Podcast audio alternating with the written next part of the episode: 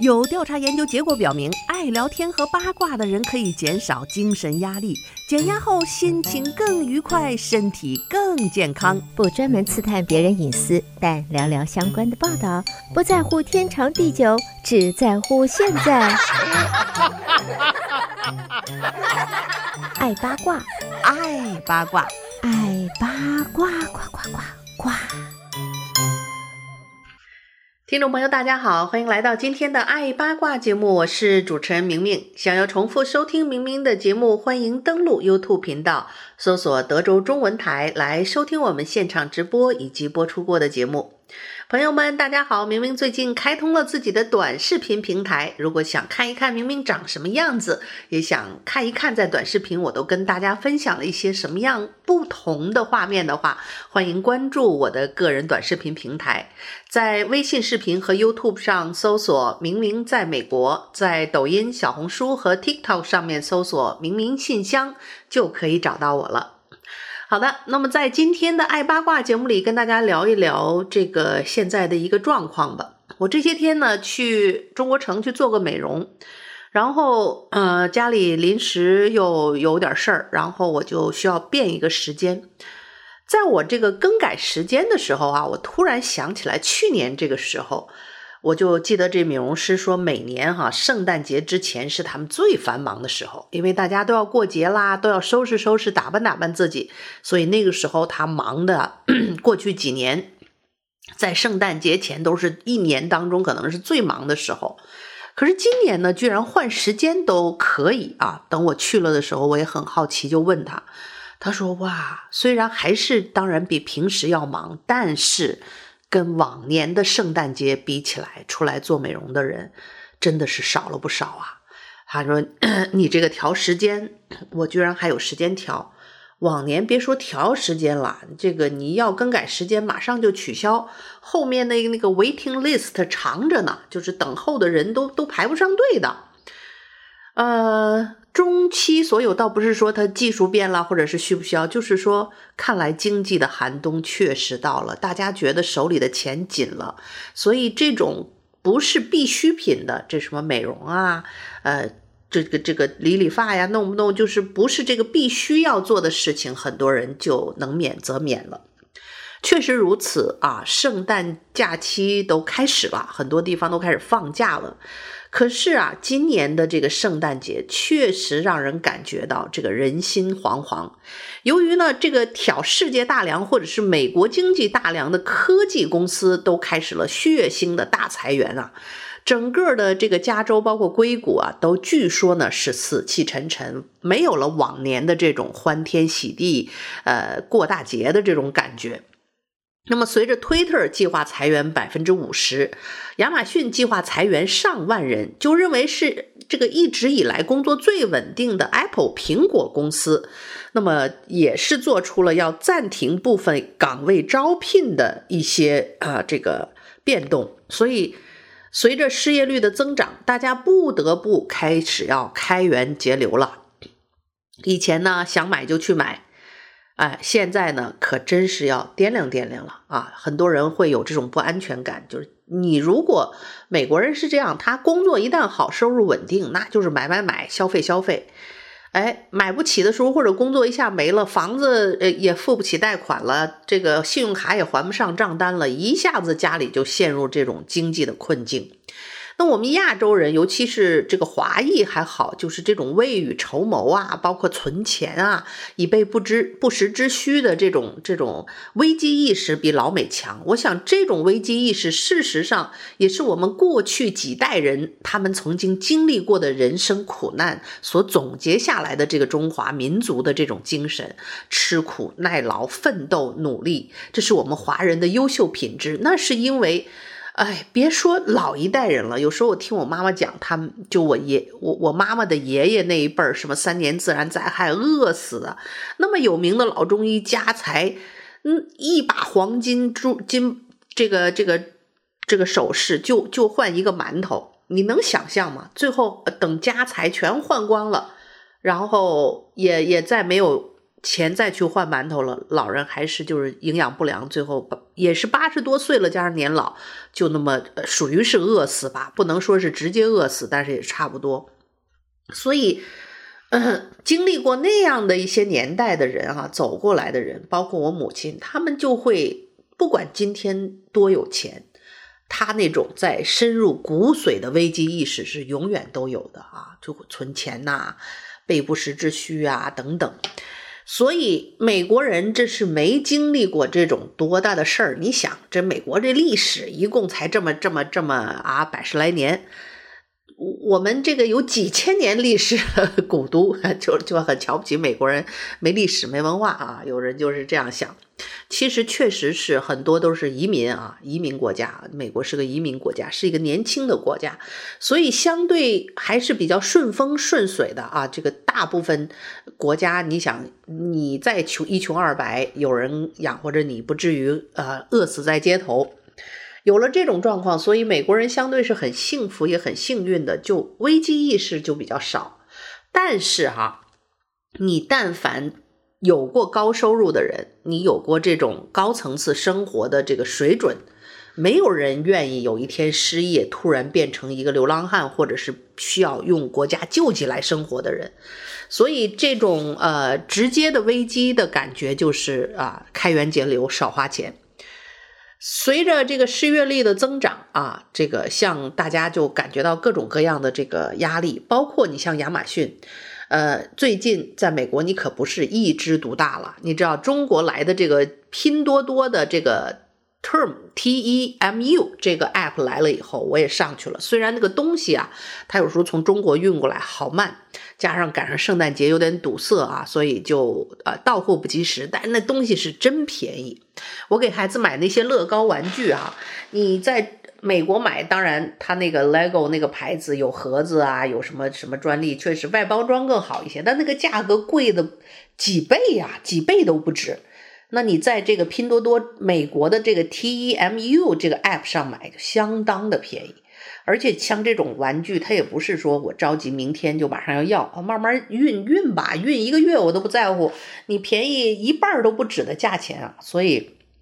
他们的出现一定会对亚马逊啊这些以前的这个网上销售的巨头是一个巨大的打击。呃，在这个拼多多铺天盖地的方式席卷了整个美国，上线才几两三个月，下载量就远远超过了 Amazon。所以你这 Amazon 能不肝颤吗？哈。另外呢，像这个，同时我们上次也跟大家介绍过，我们这个买衣服又便宜又好的这些 App。哎，很多其实贝斯呢，后面也是也是中国大陆啊，非常便宜，但是它又有美国的设计师，还有这些拍照的模特，所以呢就叫做 Shein S H E I N 这家公司的 app，衣服啊、小商品、家居用品还是便宜了去了，所以这几大 app 的崛起，它一定会对呃亚马逊会是一个一个比较大的一个一个冲击。所以在这样的一个状况之下呢，哎呀，这个大家整个的经济状况不容乐观呐。所以很多人在今年的圣诞都没有了以往铺张浪费啊，大搞这个 团建呐，啊，庆祝圣诞的这些活动啊，很多也是真是比往年少了很多。另外，除了这个大的科技公司有这些现象之外呢，由于这个疫情啊，它就是个没完没了啊。美国虽然说是疫情后期，可是你看今年冬天这种又有反弹的趋势，再加上流感，然后呢，美国的物价现在通胀是太严重。那早年疫情刚开始的时候，我们爱八卦就跟大家聊这事儿，你这哐哐狂印钱。他怎么不会通货膨胀呢？那你今天啊，挽救疫情给餐馆发的这些补助，给人员发的补助，当时看见是救命钱，可是所有的事情啊都有因有果。你今天做了这些事情，就要承担日后必然的通货膨胀这个恶果。所以这个狂印钱是要付出代价的。那个时候就已经预料到会发生这个事情。那么果不其然，这些释放出来的资金在银行待着时候没出去的时候没事儿，这水一旦放出来到市场上，马上通货膨胀就显现了。现在这通货膨胀是太严重了啊，而且波及到每一个生活在美国的人的生活品质。很多华人啊，现在连连葱和金针菇都吃不起了，更别说什么呃买这么多圣诞节礼物啊、新年用品了。哎。到这样的一个状况的时候，呃，所以今年呢，就提醒大家哈，哎，你都说这些便宜的 App 的出现，事实上呢，大家也是该省钱省钱，该买圣诞礼物还是要买。你现在买肯定是晚了，这个运输是非常堵塞的。我好在呢是在一个半月以前，在这个拼多多美国的这个 App 上面，呃，买了好多圣诞礼物。有一部分现在还没到，可能要圣诞节之后了，就没法达到这个 送送圣诞节礼物的意义。但是大部分的东西还是到了啊，仍然是省了很多的钱。所以呃，有一些东西本身像那些呃围巾呐，或者是这些没有保质期的物品啊，买了它慢就慢。我今年本来说买了准备送给孩子的老师作为礼物的，那他晚了，我就去又买了别的礼物，已经送完老师了。那么这些礼物到了之后，我可以留到明年 圣诞节继续送给他们，所以呢也是无妨的。但是真的是很便宜，省了很多钱。所以在经济寒冬的时候，大家就是开源节流，呃，圣诞礼物还要送，心意还要表达，那么就是要找到便宜的东西。找到便宜的网站，可以省下不少的钱啊。呃，另外呢，在这儿也提醒大家哈，这个节日购物季了，呃，尤其是圣诞节前的这个这个周末，很多人就是临阵啊，这个才发现缺这少那，很多的这个该送的礼物还没买，都会冲上街。这个一年购物最繁忙的时候，除了黑五，大概就是这会儿了。呃，这个时候呢。购物的时候，这个购物区的犯罪率也是激增，所以到了这个时候，这个警察已经提醒大家，根据 ABC 的呃 Thirteen 的一个报道，从二零一九年以来，休斯顿警方的数据显示，每年十二月份这些购物中心或者是这些附近的犯罪率是激增。那么这些都是大家熟悉的那些我们经常去的 mall 啊，gallery 啊。Galleria 那个大的这个这个中心啦，Shopping Center，Memorial City Mall 啊，这我也经常去的。什么 Highland Village 啊，Green 呃呃 Greenspoint Mall，还有 Baybrook Mall，还有 Maryland Plaza 啊，Rice Village，这些呢都是这个大型的商场的地区，都是这个十二月份是案件高发的阶段，所以。大多数犯罪呢，也是发生在中午到下午五点之间。哎，这个我还挺意外的。我以为这个犯罪分子一般都是显天黑呀，什么，呃，这个太阳一落山开始偷啊抢。现在倒发生是大白天的中午到下午时时间，是这个在购物者和商店的犯罪中啊，这个是最常见的一个时间。所以休斯顿的警察呃局长也表示说，每年。这个都会做的事情，他们也都做了。一到十二月份呢，他们就会有很多的便衣警察卧底啊，会参与到这个所有的这些这些购物场所当中去加强治安。所以呢，大家一定记得啊，下次再投票也好，选举也好，千万不要削减警察叔叔们的这个这个资金。我们需要的是更多的警察来来维持治安，包括在这种购物季的时候，多一些便衣警察，他们的存在就能够保证我们这些普通的呃消费者顾客能够去开心放心的去做一个圣诞节的采购。好的，听众朋友，您正在收听到的是德州中文台的爱八卦节目，让我们稍事休息片刻，欢迎继续收听今天的爱八卦节目。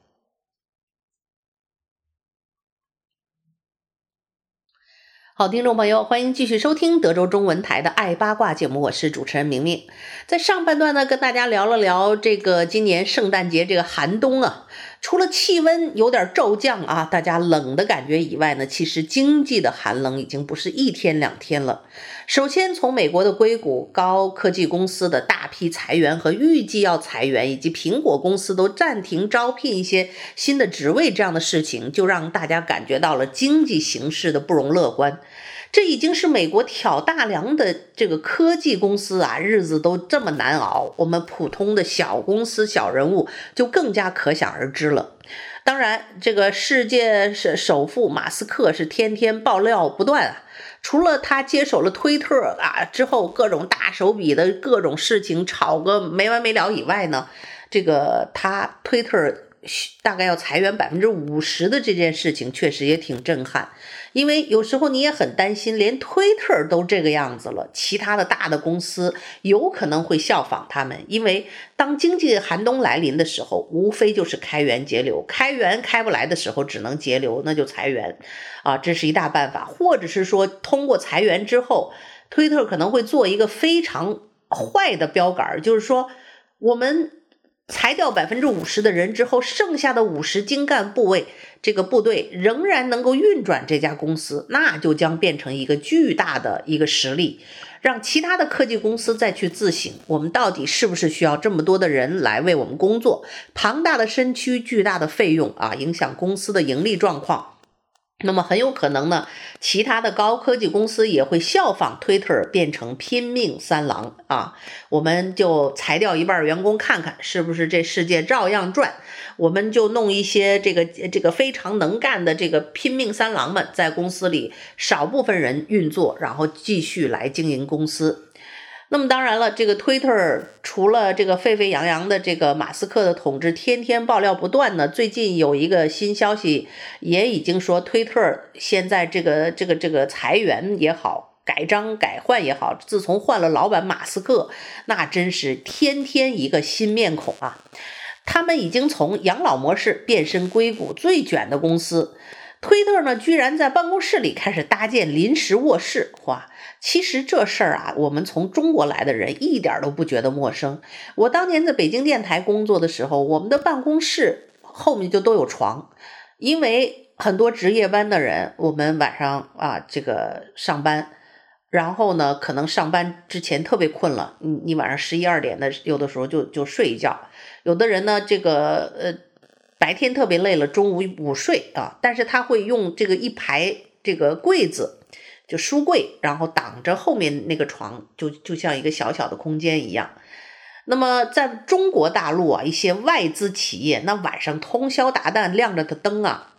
和美国这个灯亮着是两回事儿。美国这灯亮着是没人在楼里，他晚上不知道为什么就都开着灯啊，让这个说是安全，其实呢非常浪费能源。但是在中国，你看在一线城市啊、大城市，北京、上海那个金融中心那些写字楼，到晚上亮着的灯啊，里边几乎都是有人在工作的。所以那加班加点，晚上九点钟下班，九十点钟是太正常了。做不完的工作，赶到凌晨一二点，那也是呃很多这个外资企业的一个常态。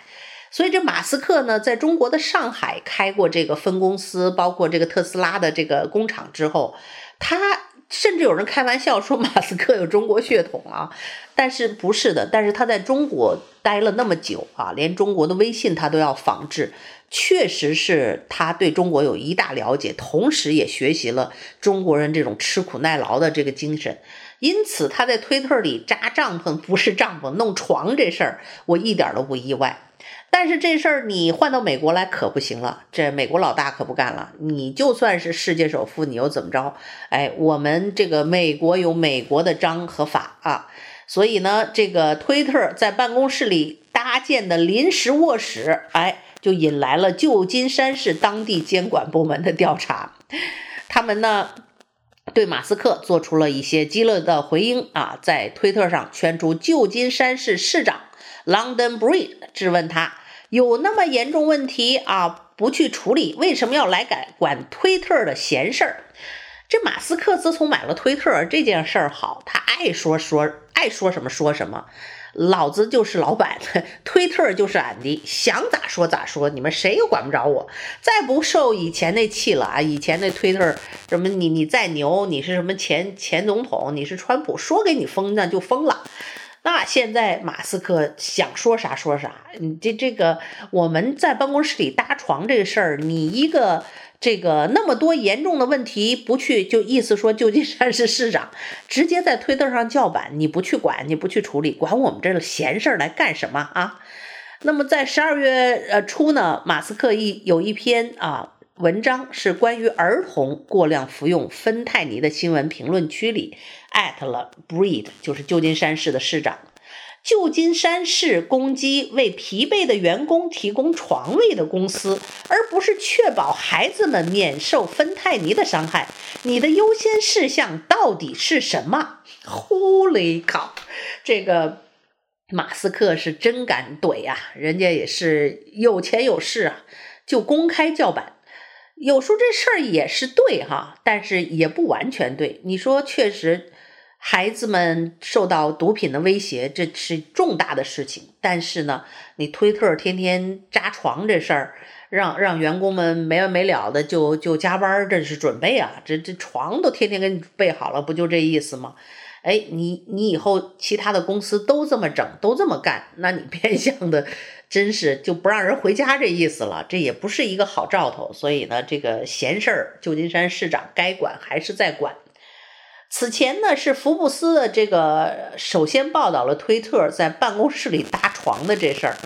他们的文章里写到说，这些睡眠区让人联想起悲哀的酒店房间，有没铺好的床垫、单调的窗帘和巨大的会议室远程监控器。啊，所以有人透露说啊，其中一间临时卧室有一张 queen size 尺寸的床，一个木质床头柜和亮橙色的地毯。每层楼有四到八间的临时卧室，样子都不太好看。消息人士说，这是一个不言而喻又不尊重的迹象。没有经过讨论，这些床啊，不知道怎么回事，突然之间就在办公楼里出现了。于是呢，在这些新闻发布了几个小时之后，旧金山建筑监管部门表示说，他们正在检查推特的这些临时卧室是否违反了城市规定。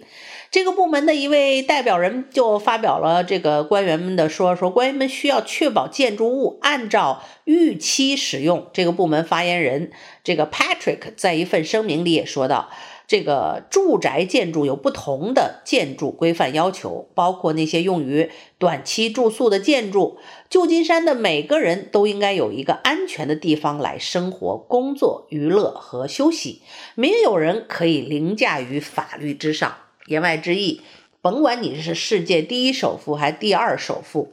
法律是怎么规定的，你也要遵守啊！别管我们市长是不是管这个毒不毒品的问题。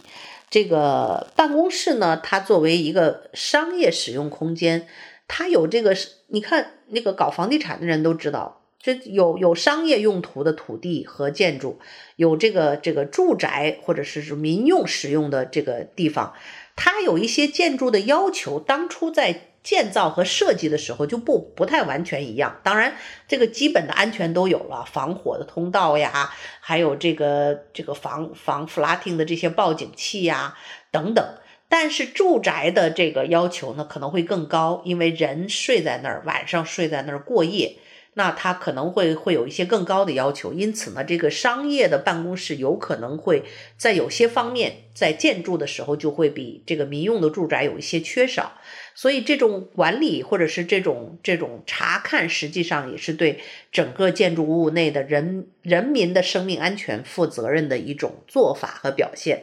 啊。尽管这个马斯克马大爷对这事儿好不高兴啊啊！这个你别的事儿不管，来我家里管闲事儿，哎，这闲事儿呢，还就真是要管定了。这个推特啊，这个自打马斯克接管之后，真是天天给八卦新闻，不光是八卦新闻，各大新新闻贡献头条啊，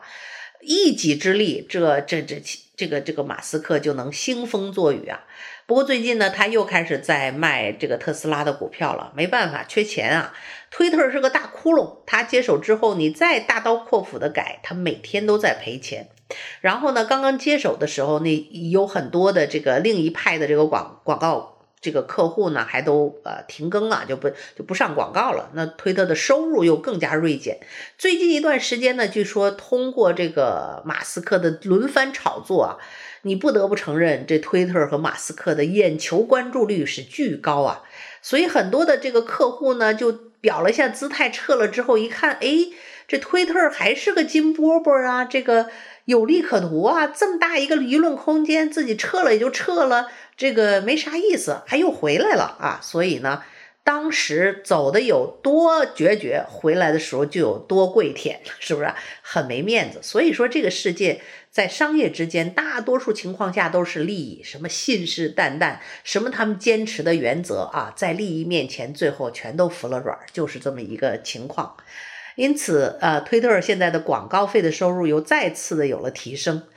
美国社会又何尝也不是如此罢了吧？好的，那么我们后续呢，会继续关注有关硅谷还有推特的一些后续的新闻和新鲜事儿。总之呢，经济的寒寒冬啊，看来是真的要开始，大家做好准备，准备过冬吧。好了，由于时间的原因，今天的爱八卦就到这儿，要和你说一声再见了啊！再次感谢听众朋友们的收听，同时记得啊，明明开通了个人的短视频业务啊，这个如果你想。观看明明的短视频，欢迎在微信视频和 YouTube 上搜索“明明在美国”，在小红书和这个抖音还有 TikTok 上面搜索“明明信箱”就可以找到我了。好了，听众朋友，我们下次节目再会。